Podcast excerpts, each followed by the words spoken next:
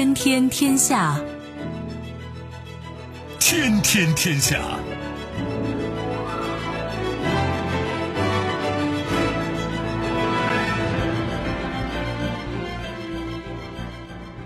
历史穿行者，新闻摆渡人。各位好，我是重阳，这里是天天天下。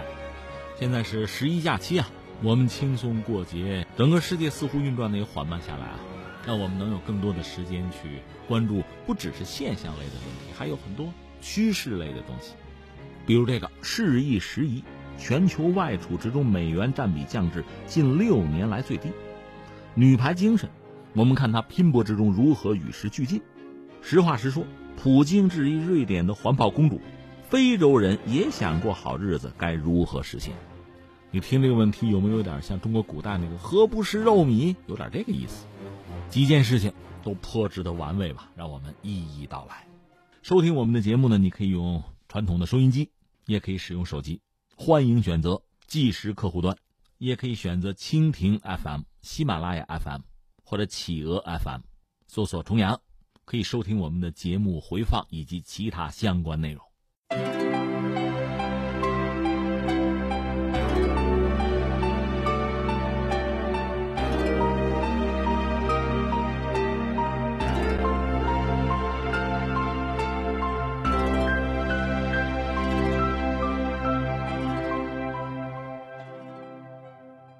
听听听一下，我是重阳。下面关注一下全球外储吧。刚才我不是聊了吗？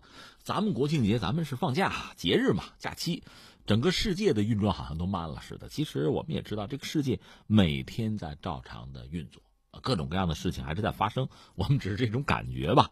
呃，其实如果我们节目平常对很多现象关注，今天倒是可以对一些趋势关注一下，因为有时间了嘛，轻松嘛，关注一下全球外储的变化。是这样啊，一个是国际货币基金组织 IMF。刚刚公布了一系列的数据，显示呢，今年第二季度吧，美元在全球外储之中的占比降到了二零一三年底以来的最低，日元占比升到近二十年来的最高。大概看一下，第一季度呢，全球外汇储备之中，美元总计是六点七四万亿美元，占已分配外汇储备的百分之六十一点八六，六成还多啊。那第二季度是占。百分之六十一点六三是六点七九万亿美元，那这个呢就是比例百分之六十一点六三，这是二零一三年第四季度以来美元在外汇储备中的最低的占比了。当年那次是百分之六十一点二七，这不差不多了吗？那外汇储备之中，日元、欧元、人民币这个占比呢，比上一季度都有所上升，那美元等于还是在降。当然，美元还是全球占主导地位的储备货币，但是全球各国央行似乎还在继续的分散储备美元以外的货币。二零一九年第二季度，日元在全球已配置的外汇储备之中占比呢升到了百分之五点四一，这是二零零一年以来吧最高的水平了。人民币呢是百分之一点九七，这是 IMF 从二零一六年第四季度开始。报告人民币在央行资产中的这个占比以来也是最高水平。你说，哎呀，百分之一点九七不高啊？看你跟谁比，看你怎么比。那刚才我们说这是国际货币基金组织 IMF，这是一个相对比较权威的机构吧，比较有影响力的一个全球性的机构，它提供的数据。另外呢，所谓无独有偶啊，有一家叫 How Much，这是一家网站，是一家针对全球的经济、商业、房地产，包括个人消费，呃，成本估算吧，干这个的。九月份有一个最新的全球的是前五大储备货币的数据，也是外储啊。呃，美元在它这个统计之中还是头把交椅，紧随其后的是欧元、日元。另外说一句，就是英镑嘛，英镑是叫区区第四啊。然后就是中国，这算是全球最大的一个发展中国家吧。中国是以二千一百三十亿美元的体量跻身前五。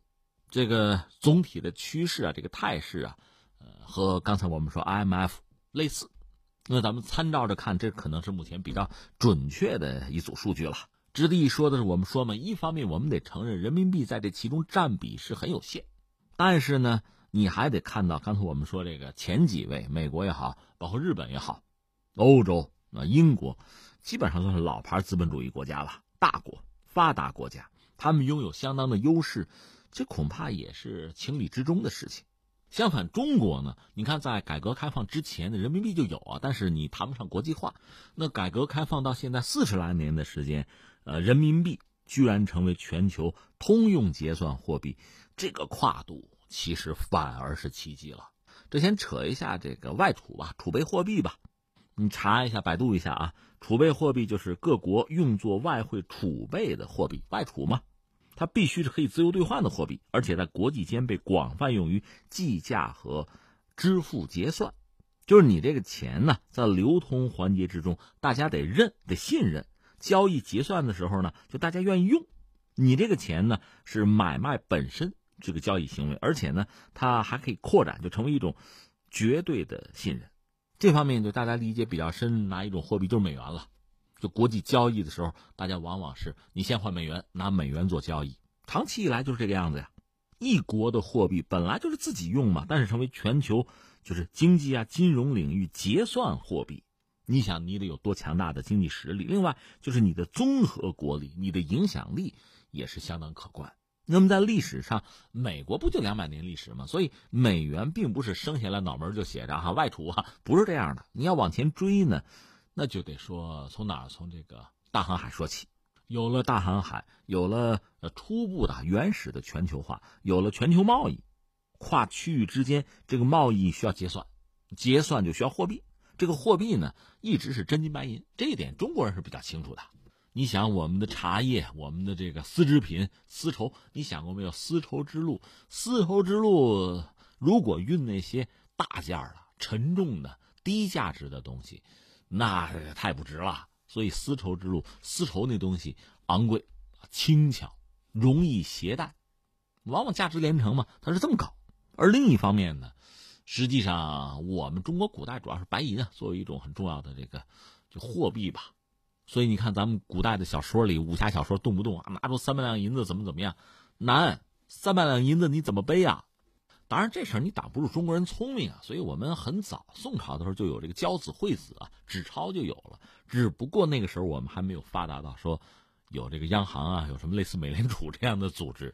那你比如政府发行这个纸钞吧，它有可能就多发，通货膨胀嘛，就搞这个东西，最后搞得就贬值，把自己给装进去了，搬起石头砸自己的脚，这个问题是有的。总而言之吧，金银一度是这个世界上大家都都在追逐的，其实就是一个财富的代表。其实你看哥伦布，大航海嘛，他发现美洲什么的，冲什么去的？不就是冲着金银财宝，冲着金子去的？想去中国和印度就找财富吗？说到底还是这点事儿。荷兰呀，包括之前西班牙、葡萄牙，其实想干的就是这么个事儿。这说起来，英国是比较独特，英国最终是首先完成了工业革命。而且逐渐在竞争之中呢，啊，间接的、直接的，反正把葡萄牙、西班牙、把荷兰都给碾压了，而且逐渐建立起一个全球性的殖民帝国。那意味着其实两点，我们前段时间刚聊了一个是什么呢？就是伦敦全球性的一个金融中心呢。另外就是英镑，英国人的货币啊，英镑本身在全球范围内也成为一种非常独特的货币，储备货币啊，就是不同区域全球。这个经济啊，你都要用它，都需求它。那翻回来，它对全球经济是有影响力，是能掌控的，有话语权。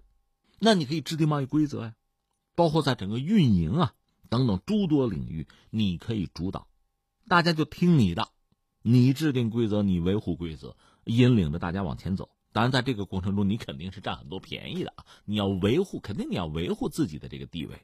这我们说英国，英国等于说是在全球范围内，它是打造了一个体系，它是成为了一个榜样。你要成为一个全球霸主，看见英国人没有？看见伦敦没有？看见英镑没有？你得这么玩。那谁学他学得好，应该就是美国人了。我们知道一次大战、二次大战，英国逐渐就衰落了。英国最聪明的，我不是讲过吗？他没碎一地。你像有一些大帝国呀，奥匈帝国呀，奥斯曼土耳其帝国，那就碎了一地呀。就他今天这个版图，你比如说奥地利或者什么奥地利、匈牙利，你看看当年奥匈帝国的版图，你看看今天就现代土耳其和当年奥斯曼土耳其帝国的版图，那是不可同日而语的，小很多嘛，就碎一地嘛。英国其实也碎一地，他是让自己的那些殖民地其实先后都独立，他都承认了，最后当然说咬咬牙把印度也放了，独立吧。但他自己是个软着陆，英国总而言之现在还算一个二流国家吧。当然脱欧脱的不顺啊，昨天我们也聊，最后会成为什么样子，那看约翰逊了啊，我们就不说。但总的来说，这么多年英国还是几乎是维持住了一个自己的位置，还比较稳。然后就美国上位，美国等于说拿出一个纽约。说取代伦敦倒还不至于，伦敦还是一个全球很重要的金融中心啊。但纽约后来居上，这是一个啊。再一个什么呢？美元，美元多少就要取代英镑的位置，取代了吗？这回算是取代了。英镑能做的，我们昨天不是聊吗？英国人很倔呀，我就不加入欧元区，我就用我的英镑，好不好？那就用吧，那你愿意用用吧。说到底，因为英国和欧盟的关系，你加入欧盟了。所以你这个英镑和欧元之间这个关系还是比较密切的，还好办。那你要脱欧之后，英镑的这个影响力恐怕就不好说了。那欧盟凭什么配合你啊？就放在一边。但是美元已经大行其道了。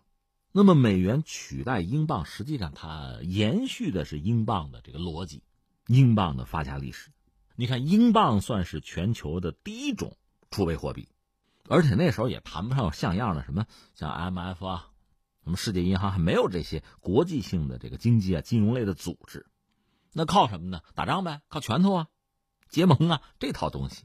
到二战快结束的时候，就各种国际组织就已经出现了。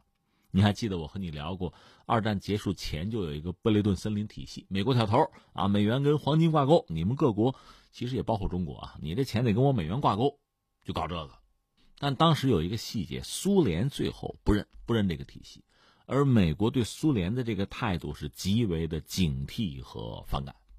实际上，有人说冷战应该从这时候开始算，因为你不认我的这个货币体系，你不加入全球的这个体系，那你就是单搞一套吗？就是跟我对着干吗？这不就冷战吗？美国对苏联的这个敌意啊、敌视啊，从苏联的不加入布雷顿森林体系，从那个时候就已经比较明确了，有这么一个说法啊。但美元也靠不住啊！六十年代就已经有美元危机了，这是第一次美元危机啊！当时，因为当时全球的这个货币体系就是拿美元做支柱，美元靠不住，那怎么办？那不稳吧？所以他们又搞了个什么 SDR，就是纸黄金特别提款权，就是国际货币基金组织一九六九年呃提出来就设计然后发行。说到底，会员国呢，你缴认缴自己这个份额，根据这个份额来分配。可以用来偿还国际货币基金组织的这个债务，弥补会员国政府之间的收支的逆差，这是一种账面资产吧。所以你看，这个东西从发行开始是谁把持啊？就是西方嘛。西方这几个发达国家、市场国家，他们来把控，拿什么把控？就人家自己的货币嘛。实际上，英镑开创的那个体系，美元接了棒，一直就延续下来。到什么时候为止呢？二零一六年，人民币。作为一揽子储备货币，有个权重是百分之十点九二，排在美元、欧元之后，在那个 SDR 纸黄金里面呢，这算是有了一席之地。你凭什么？说到底，我影响力大，我经济发展到这一步了，就是说这个国际金融秩序，今天啊，我们这个国际金融秩序，你承认它，你维护它，这里面有中国一份了。所以你看，这就说你的人民币在全球范围内，越来越多的人吧，就经济体吧。认可你，使用你。如果说这人民币在境外能够直接购物、能消费，那它代表的显然不简单的是经济上的强大，就是你整个综合国力在稳步的提升。当然，美元也没闲着。刚才我们讲了，就是美元也有它的问题啊，搞通胀什么的，大家对它越来越丧失信任。后来到尼克松时代，一个是什么呢？和黄金脱钩。后来又想办法，就是跟石油挂钩了。等于说，石油美元。这是美国做了工作，在中东和沙特和欧佩克，等约好了，国际石油的大宗的交易用美元来结算，所以美元也在寻找自己的生存之道，要维持自己在全球这种独特的地位。其实你从历史上看，它是做到了。现在你说衰落还有六成，那至于人民币呢？说说我的感受吧。我去过俄罗斯嘛，去俄罗斯，呃，去逛逛。喝喝咖啡，逛逛书店，还有些小的这个地摊什么的，溜达溜达哈。人家是收人民币的，甚至比如他那个火车上列车员收小费，人民币就可以。呃，就是民间吧，大概是一比十，就是一块人民币大概能值十个卢布。我看上一本书，是俄罗斯一本海军年鉴，一开口三千块钱，那指的是卢布啊，那就三百人民币嘛。一咬牙买了一本，人家拿人民币，这小摊摊主啊挺高兴，哎，收起来。这种感觉很很特殊、很独特，其实也挺爽啊。因为说到底，你掏出这个人民币，他们喜欢，他们接受，他们用，你的背后是你的国家，你的国家有足够的经济实力，当然很好。当然，这种感觉啊，这种爽和国际储备货币还不是一码事儿，但是你也不能说完全没有联系啊。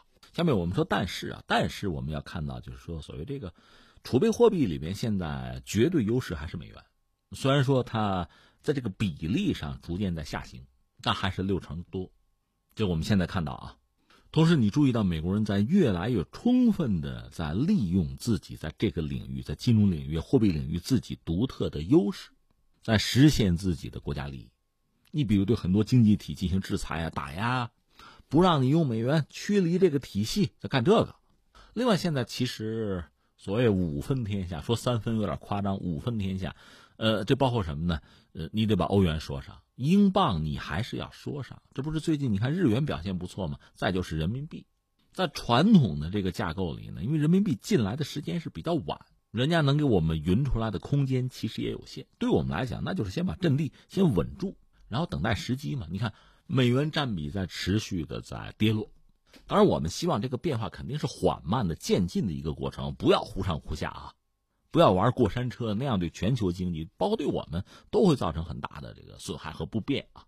另外，欧元毕竟也是很重要的一块它的背后就是欧洲的经济。欧洲经济主要看德法，或者说主要看德国。如果他们还比较稳的话，这也不至于有太大的变化。其实英镑是个未知数，脱欧嘛，或者我们多多少少看它肯定要出一些问题。只不过我们现在不好说，它这个问题是是永久性的还是阶段性的。一般说来是阶段性的，但是这个阶段会持续多久？波动的幅度又会多大？这个是值得关注的。还有一个日元嘛，其实日元这不是表现相对比较亮眼，但是我们知道日本经济有它很独特的一面，就是受美国的约束和影响是很大的。如果美国人真提一个要求，恐怕日本人还不好不听。包括我们已经说了无数次了，大家耳朵都磨出茧子来。那个广场协议，一九八五年逼着你日元升值，你就升了。所以日元本身呢，它有它的独特性。这和日本经济的状况当然也是捆在一起的。日本经济总的来说，我们认为还是比较稳定，但是它的老龄化会给它带来很多的困扰。而至于人民币呢，在传统的比如 MF 这个格局里边，其实我们相应的空间也有限。但是要看到，一个是人民币国际化这个进程，我们是很坚定的，一直在推进。而且你看，不管是说这个国家之间的博弈，还是国家实力的这个此消彼长吧，这个过程是个动态的过程。所以，我想我们还是有空间。另外呢，你的国力足够强，你的人民币的影响力、话语权越来越大，很多人愿意用你的这个货币，这个也不完全是 IMF 能够约束或者影响得了的。所以，对我们来讲呢，应该讲，前途还是非常乐观和值得期待的。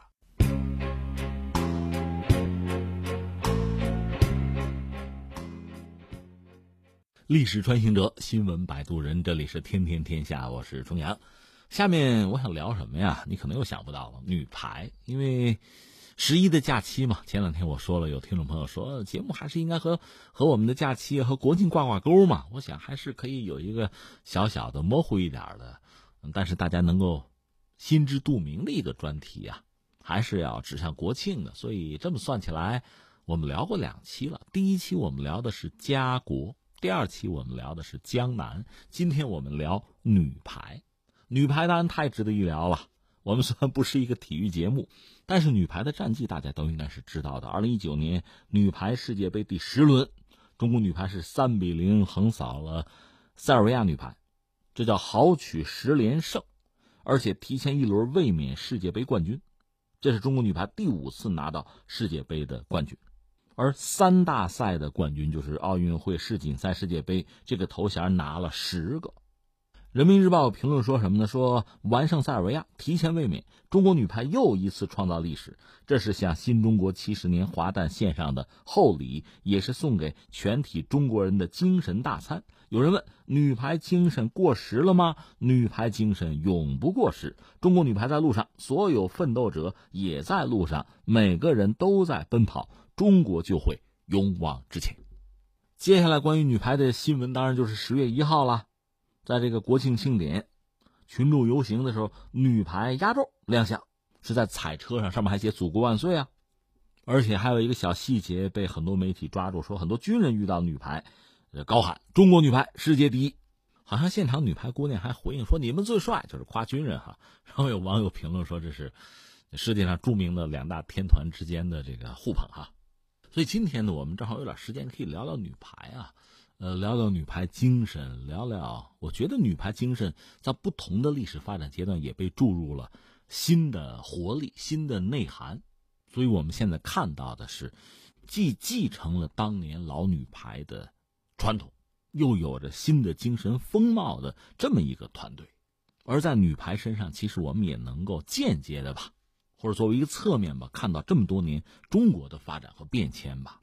因为在上个世纪八十年代那个时候，就我很小的时候上小学吧，女排就是我们心目中的英雄。当时是袁伟民带队，中国女排连战连捷。我记得最后拿过五连冠，应该说当时振奋了整个国家、社会啊、民族的精神。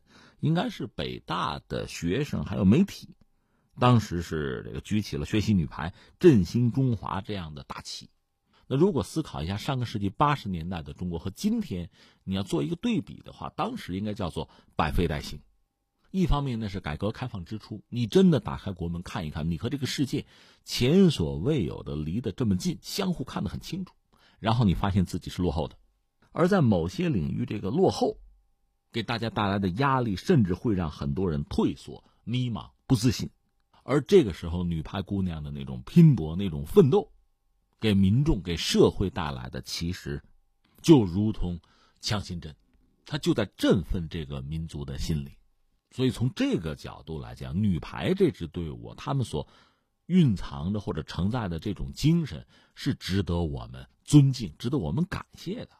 我这么说不知道恰当不恰当？那个时代，我们能拿几个世界第一呢？很难啊！尤其是在科技呀、在工业、在这些领域涉及到大国博弈、大国竞争的领域，拿几个第一很难。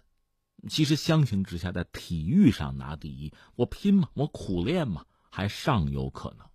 所以实际上在，今天你看有一些国家、有些经济体也是这样子，他靠这个体育上的冠军啊、优秀啊，来振奋自己的精神，来积攒自己的自信。而今天我们拿了那么多冠军，拿了那么多第一，在这个时候，其实我们真的是，坦率讲，不是在指望靠体育啊、运动啊，拿一枚金牌，才能激励振作自己，已经不是这个时候，不是这个阶段了。而今天我们翻回头来再看女排，他们又拿了冠军，他们依然传承了女排的精神。而这时候的女排精神，比起当初可能也在不断的进化，在深化。你可以说是二点零版、三点零版，它依然振奋我们国民，依然给我们更多的启示。这我们就扯到一个人，郎平。这是郎平可能执教五年吧，拿了三个冠军。他接手女排，可能当时是亚洲第四吧。现在拿到这样一个成绩，确实让人钦佩。而我们今天说看到郎平和他，一个是他自己作为一个教练吧，他有自己的团队，这个团队就已经是相当国际化的，十四个人，就是郎平教练团队十四个人，有知名的是中国陪练，有美国，有澳大利亚，有其他国家的一些体能教练，有康复师，有助理教练，有医生，有营养师。还有搞科研、搞信息研究的，有搞数据分析的，一系列的专业人才。这个团队是国际化的。另外，他带的女排本身也是一个很独特和充满了活力的团队，而且他的队员嘛，性格各异，能力各异，甚至你很难讲谁是主力，谁是非主力，这是非常独特的。而这支团队算是被郎平赋能啊，可以分兵派将，可以制定不同的战略，这确实非常耐人寻味。那在这个国庆游行的花车上，你看到女排姑娘们昂扬、有精神，我们依然可以称之为女排精神。但是确实，我们又要说，她有与时俱进的一面。就说郎平这个人，她身上确实也反映了我们改革开放以来吧，其实很多行业的这个经历是什么呢？就是开放，就是走向世界。就说郎平本人，当年的铁榔头啊。功勋啊，英雄啊！人家退役之后是主动要去读书，他是拿了一个新墨西哥大学的体育管理系的叫现代化专业的硕士学位。他在国外生活了比较长的时间吧，他接手过美国和意大利的女排，所以他的眼光和思维方式，应该说是世界级的。你现在看关于他的一些访谈也非常有意思。他带美国女排的时候，一个是在国内，很多人是骂他的。现在你在反思这种骂是不是很狭隘？有没有人出来道个歉？另一方面，我就看他带美国女排故事也很多。就说他接手的时候，对方呢就是一支杂牌军呗。当时打世锦赛，一场也赢不了。说郎平很怒啊，说让大家就围圈跑啊，围着那个场地跑圈啊。说有一位就是白了他眼，扭头就走。就教练的话根本听都不听，那郎平你说怒不怒？当然怒了。那你说出去跟他打一架去，肯定不能那样嘛。所以他毕竟学这个管理的专业嘛。然后说停下训练，就是你看邀请队员到家里做客啊，包了一顿饺子啊，聊天倾听。在这之后，美国女排在他带领下就开始突飞猛进，到零八年北京奥运会的时候拿了银牌。你看郎平访谈，他总结就说：“就这帮孩子每天训练之后是高兴，说从不认为锦标是最重要的。常说的话是什么？说我尽了我最大努力了。那翻回来，你看他带中国女排，就是今天我们看到的女排的时候，他确实有自己，其实是一种突破吧。这种突破，可能咱们收音机前搞商业、搞管理的人是比较了解的。传统的这种工业化的管理是整齐划一的，是一刀切的。”而这种工业化管理在方方面面，其实都是被贯彻。你说军队，军队恐怕还真得这样，他需要的恰恰是整齐划一，服从命令、听指挥嘛。但另一方面，我们也知道，军队单靠这一条也不能打胜仗，你还要想办法让大家让每一个士兵的创造力能发挥出来，每个人的聪明才智啊、积极性能够发挥出来，这才能打胜仗。这是军队啊，军队如果都是如此的话，一支运动队恐怕更是如此。所以，郎平真正的本事就在于，你说他怎么管理这支队伍，尊重每个队员的个性和价值，甚至支持他们在排球之外有自己的爱好和兴趣。说是那个队长惠若琪用英文全英文接受外媒采访是没有问题了。朱婷去土耳其打球是他给联系的，甚至有个叫魏秋月的，是这个手术康复之中吧。二零一五年世界杯总决赛最后一分钟，把这人换上去。就是为了让他能体会到那个赢，而且刚才我们讲到，郎平有自己的一个就教练团队，十四个人吧，真正的国际级的团队，他们能够做到给每一个运动员私人定制个人的不同的这个训练方式，而且郎平很早就停了那个所谓魔鬼训练那套东西吧，你知道老女排可是那么滚过来的，他强调运动保护，尊重个体差异，这是郎平今天的玩法。所以我看这个有圈里人评价郎平，就是分析他的这个管理，说非常独特。一个是传统打球，其实不光是女排，很多队都这么玩，很多球都这么玩。有个主力阵容，主力阵容那几个人是吧？那几个人不变，然后所有的配置，就其他人的配置是围绕这几个人的。而郎平他的这个团队里，就是今天中国女排这帮姑娘，有人说几乎每个人都可以算主力，每个人可以算替补。主力和替补之间没有特别明晰的一个界限，是很模糊的。说郎平集训的时候，动不动拿这个名单能有三十个人，那就是在联赛里边表现好的年轻人是有机会的。这样在国家队里是聚集了非常多的不同技术特点的球员。这你想肯定是两点，一点是什么呢？那么大家其实竞争压力更大，对吧？竞争的人多了，年轻人多了。再一个是什么呢？每个人战技术特点不一样，那意味着你作为教练，这个战术选择上，你的候选答案就多了。所以你看这个郎平打球吧，就他带队打球啊，有这个比较专业的人就来给大家指点说，你看这个，就说巴西奥运的时候，郎平排兵布阵可以针对不同的敌手出不同的牌，让十二个人同时发挥自己的优长。说打荷兰有张常宁，打巴西有刘晓彤。决赛时候出来个袁心玥，啊，朱婷就不用说了，所以他的战技术是相当之灵活，这给对手带来极大的困扰了。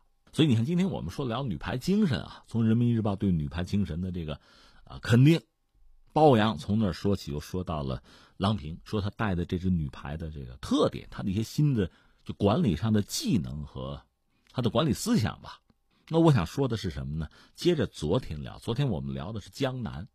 其实我们聊到了江南制造总局，聊到了洋务运动，聊到了中国当年在大清国时候这个工业化的尝试嘛，当然最终是以失败而告终。我们也谈到了有一个战略家叫蒋百里，他的国防论里曾经总结说，就是人、物还有组织这三个要素啊。啊，他说的是国防，其实在很多领域，你说我今天管一家企业、管一个机构也是这样子，有人、有物、有组织，人和物有的时候是一定的，你想改啊、变啊，需要一个漫长的时间，一个漫长的过程，而组织其实是很关键的，有的时候我们拼的恰恰是这个东西。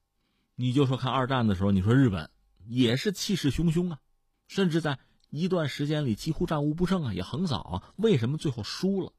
从一开始，它的组织结构就是扭曲的，不有所谓下课上吗？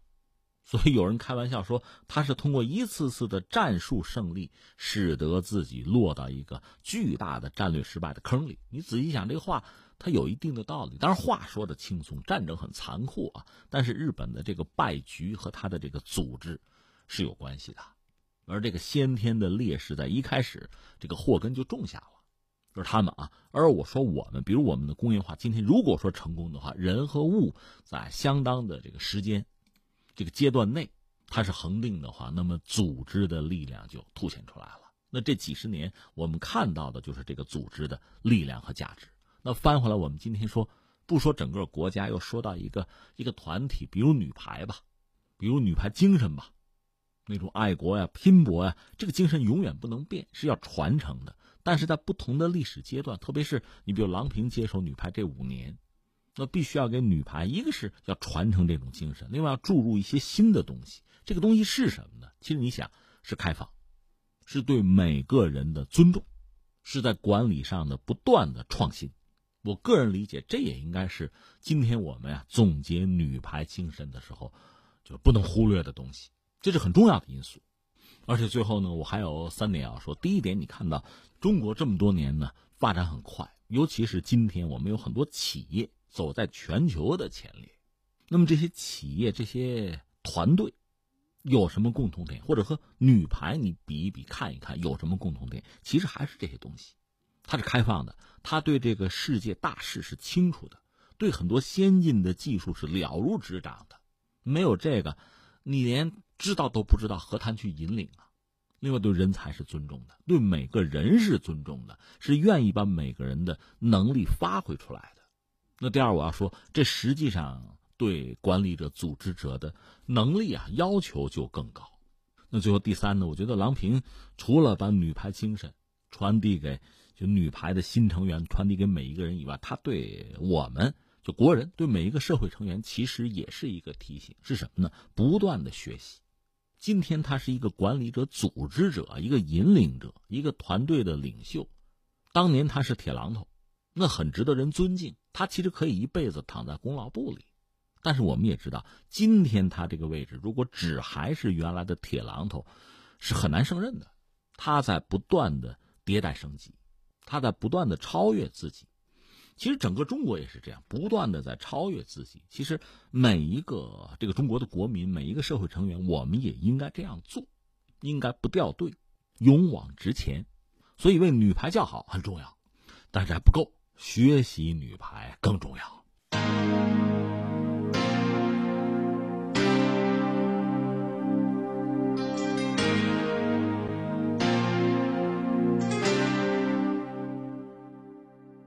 历史穿行者，新闻摆渡人，这里是天天天下，我是重阳。下面关注一下普京吧。普京最近挺活跃啊，挺有意思。呃，关于他两条新闻啊，一个他和美国媒体的主持人斗闷子。我们知道特朗普上台之后呢，在美国就有个说法嘛，就是俄罗斯干预美国大选。这事儿吧，让特朗普也挺难受，因为俄罗斯真要干预的话，那合着自己上台是俄罗斯帮忙，普京帮的忙嘛？这是不是还给提个成是吧？反几个点呢？这就说不清楚了。所以这个事儿呢，现在随着这不是美国大选又要来了，特朗普还想连任吗？那这个事儿就是个事儿。普京呢是这两天在一个能源论坛上和来自美国全国广播公司，就是 NBC 哈，和他们的一个主持人叫做西蒙斯有一个对话。那个西蒙斯啊一脸严肃，就问普京：“哎，允许我再问一下那个问题，俄罗斯会像穆勒所说的那样尝试干涉美国二零二零年大选吗？”嗯，然后伸出个手指头，好像撑着自己的脸就盯着普京，回答吧。普京呢是这样，侧转过身哈，用手还捂着这个话筒，捂着嘴，就是说悄悄话那个意思，做了这么一个姿态吧，然后说。我告诉你啊，告诉你个秘密，是的，我们绝对会干涉。不过，这么说完全是逗你玩然后底下哈，大家就乐，这么一段子。然后他就言归正传说，我们自己就俄罗斯有很多问题，我们会致力于解决这些问题，这才是我们的主要关注点。那再有一个事儿，就涉及到一个瑞典小姑娘了，十六吧，叫做格丽塔·通贝里。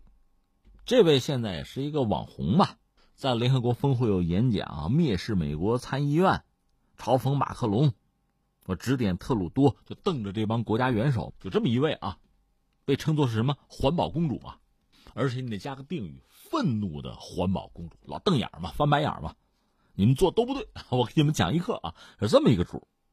就最近，普京就在刚才，这不是捉弄美国那个主持人开那个玩笑，就在那个能源论坛上。又对这个小姑娘又讲了几句话，上了一课哈。说这个通贝里啊，在联合国那个演讲啊，没觉得激动人心。这普京的话啊，普京说呢，关注环境问题的年轻人应该得到支持。当有人为了个人利益而利用儿童和青少年，那就应该受到谴责。普京就说呢，我相信格丽塔是一个善良真诚的女孩，但成年人必须尽一切努力，避免把青少年和儿童带入一些极端的情况。你看普京这话说的大实话是吧？他说，没有人向格里塔解释过，现代世界是复杂且存在差异的。许多非洲或亚洲国家的人也希望生活在和瑞典相同的财富水平中，这该如何实现？他们在非洲能不能利用足够的太阳能？有人解释过这些要花多少钱吗？普京然后又说呢，石油仍然是第一能源。根据全球专家说法，在未来二十五年里，石油将继续保持领先的地位，尽管它的份额将逐渐的减少，可再生能源的份额将不断增长。普京就说呢，俄罗斯当局支持可再生能源的发展，莫斯科已通过了巴黎协定，并已采取措施减少温室气体排放，开发替代能源。这是普京作为俄罗斯总统的表态哈。其他几个大国的领导人，美国的特朗普在推特上是夸这个孩子，他看起来像一个非常快乐的年轻女孩，正期待着光明和美好的未来。看到这个真好啊！而加拿大有一个政客，一个议员叫做波尼尔，这话就不好听了，说那个通贝里那女孩危言耸听，呃，精神不稳定。所以你看，相比之下，我倒觉得普京的话是不是是老实话，实事求是？当然，这位他是俄罗斯总统，俄罗斯卖能源那是很重要的，重中之重，所以他也不忘给自己做广告。我这么理解这个事儿哈，翻回来我们就说，他这句话说的，我觉得还是让很多人心有戚戚焉。哪句呢？就是在非洲、在亚洲，就是相对落后的地区，很多人也想过好日子呀。你们瑞典很发达，对吧？我们也想像瑞典那个样子啊。谁给我想个办法，出个主意啊？非洲用太阳能挺好，投入啊，花钱呐，谁投这钱呢？所以你看，普京这个话吧，其实代表着一个，我觉得这个。一个成年人的态度吧，就是说环保，没有人说不支持，关键是环保并不等于让大家喝西北风啊。那说到这儿，我们索性深挖一步。你看，普京不是提到吗？这个都想成为瑞典是吧？瑞典是发达国家，瑞典怎么就是个发达国家？人家怎么就这么发达？咱们可以看一看，这不是假期吗？咱也有时间哈，历史穿行者穿越一下，看看瑞典，看看这个小女孩的祖国啊，瑞典，北半球嘛，北欧啊。说考古发现，大约这我扯远了啊，八千到一万年前，就斯堪的纳维亚半岛那儿就已经有人了。冰川消失的地方，就瑞典，就早期移民就开始在那儿生活了。那当然条件是很艰苦的了。关键那是北欧啊，荒野茫茫，冬天奇冷。目前通过这个墓葬嘛，研究一下，说当年瑞典这块地儿啊，那人们怎么活着？呃，有个铜器时代。然后又进化到什么铁器时代，说到底呢，还是农业生产呗。但是关键在于那个地方其实并不适合农业，不适合种植业，因为天冷啊，寒冷限制谷物产量，所以当年的早期的这个瑞典人嘛，这块人怎么办？抢维京海盗，大概是在公元九世纪初。呃，斯韦人、哥特人、丹麦人、挪威人，还有其他族人组成的，这叫维京人。维京往往和一个词连在一起嘛，维京海盗。当时那个时代，呃，唐朝有了，大唐他抢不着太远，还有这个拜占庭，就东罗马帝国，这离得近。那就当年在整个海盗时代吧，往北就是到北海啊、大西洋各岛吧，往南就是到拜占庭，东就到俄罗斯了，就大家就抢啊。那个海盗的那个船其实也很小，在欧洲各个角落，那那就就抢吧。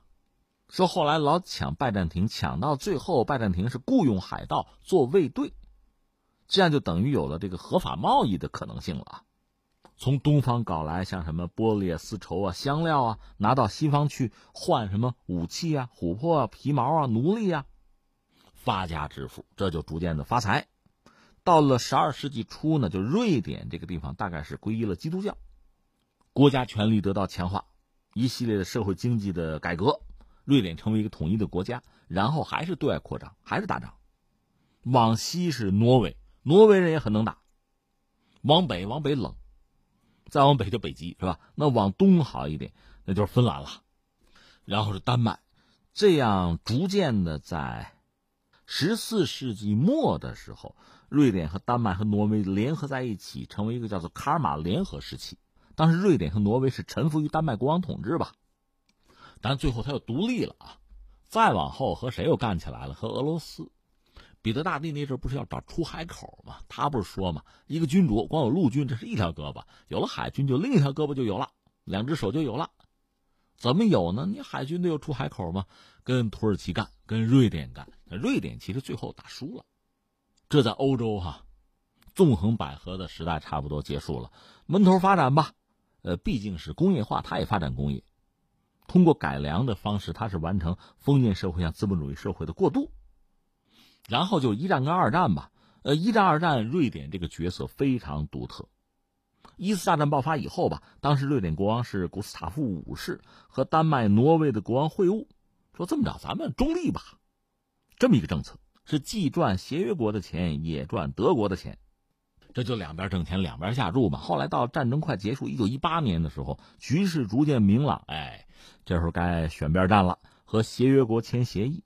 就像协约国呢，就是租这个船队啊，运输物资吧，这又得到了利益，同时呢，也等于说表明了自己的态度。一战结束以后，呃，就是经济危机啊，瑞典也卷入了这个世界性的经济危机。但是也挺过来。到一九三九年的时候呢，瑞典国有企业在整个企业里边占资本的份额说百分之十五，比例很高。一九三九年就是欧洲战争，二战就爆发了。瑞典我再独立，但当时他们这个联合政府的头是汉森，他是宣布中立，但这个中立实际上是有偏向的。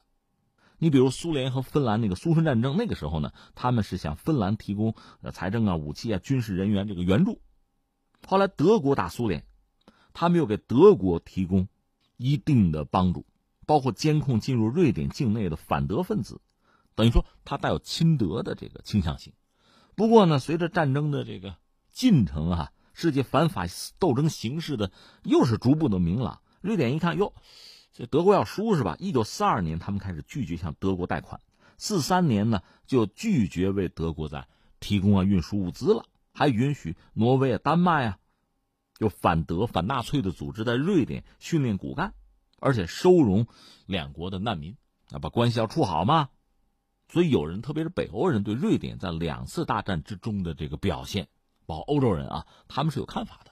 那不管怎么说，那瑞典确实在两次大战之中本身没有受到伤害啊，反而得到了发展的机会啊。那现在你说瑞典，瑞典本身也不能说大。但是工业相当发达，有一系列的名牌，比如什么沃尔沃、爱立信啊、宜家呀，还有萨博，这都是他们的。它现在外贸是比较繁荣，出口利润能占到 GDP 的百分之四十五，福利也很高，应该说几乎是没有贫困。税收高，犯罪率又低，这是一个发达国家。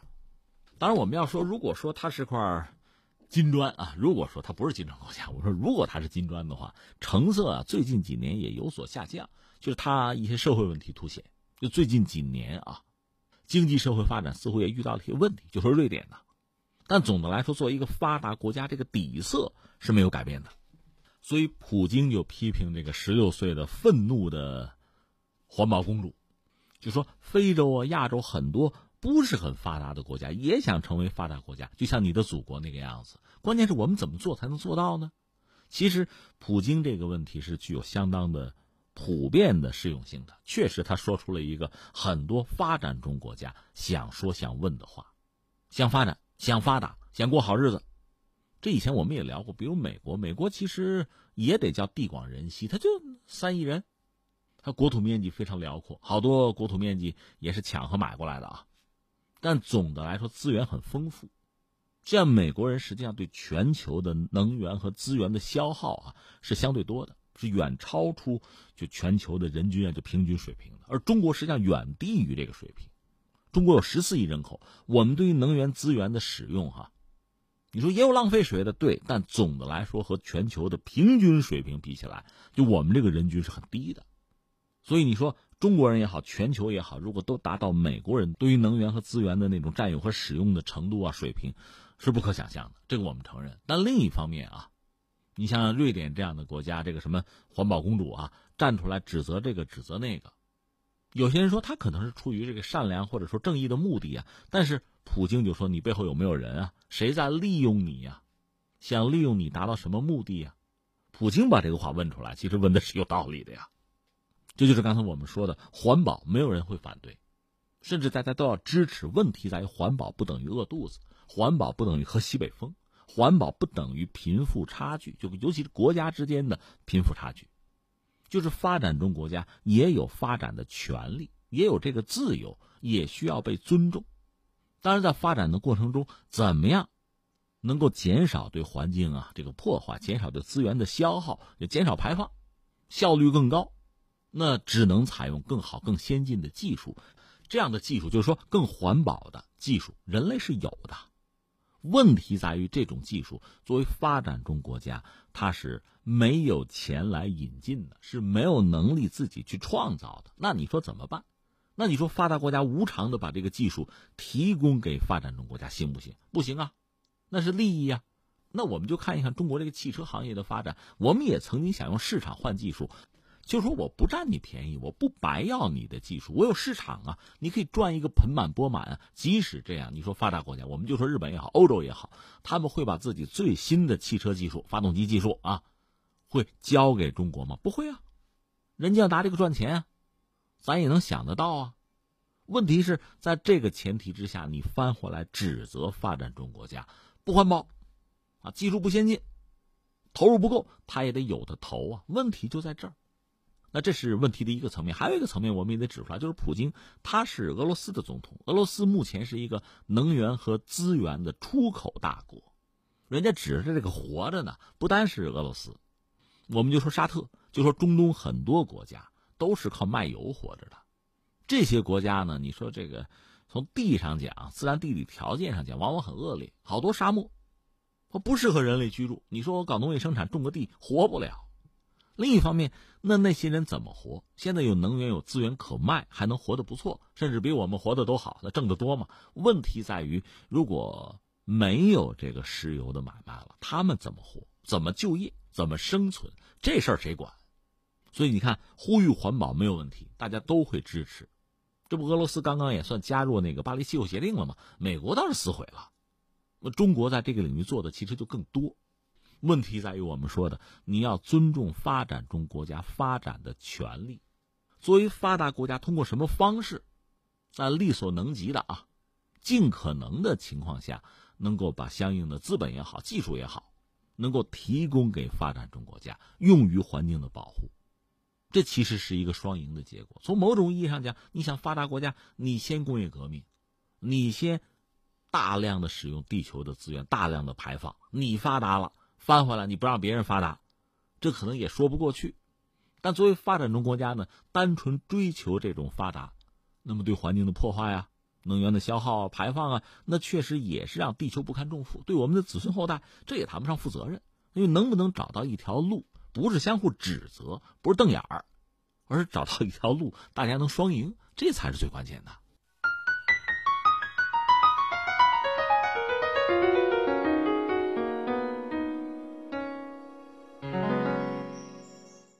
好，各位，以上是今天节目的主要内容。我是重阳。最后再提醒各位一下，收听我们的节目呢，可以用收音机选择调频幺零四点三河北综合广播。